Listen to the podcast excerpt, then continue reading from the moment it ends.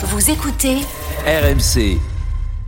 Manu, justement, appelons un chat un chat, a déclaré hier le ministre de l'économie, Bruno Le Maire. Oui, oui, c'était pendant ses vœux.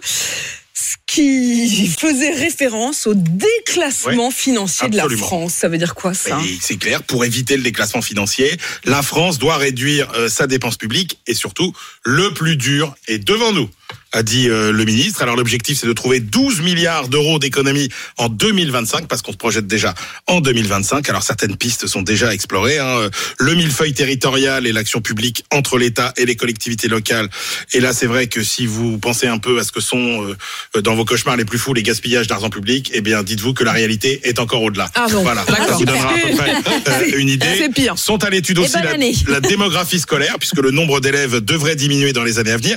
L'apprentissage, hein, grand boom euh, sous Emmanuel Macron, mais avec de l'argent un peu utilisé sans doute euh, pas très bien, avec un coût très élevé au regard des performances. Et puis le statut des fonctionnaires, sans toucher à ce stade à la garantie de l'emploi. Mais ça, ça va être un sujet explosif. Est-ce qu'il y a un risque de hausse de, des impôts? Non.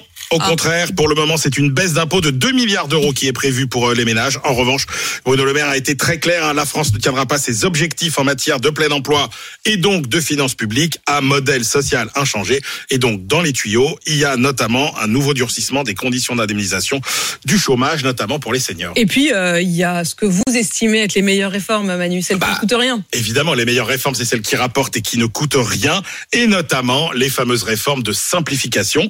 Alors sachez que euh, la consultation publique pour le projet de loi de simplification Pacte 2 s'est achevée fin décembre. 30 000 participants, 5 500 propositions. Une proposition sur deux vise à simplifier démarches, procédures, normes et réglementations qui, je vous le rappelle, nous coûtent quand même 60 milliards d'euros par an. Et les consultations publiques, ça coûte combien de, de les faire Bah, au moins, tout le monde a participé, a voté pour savoir c'est quoi les bonnes réformes.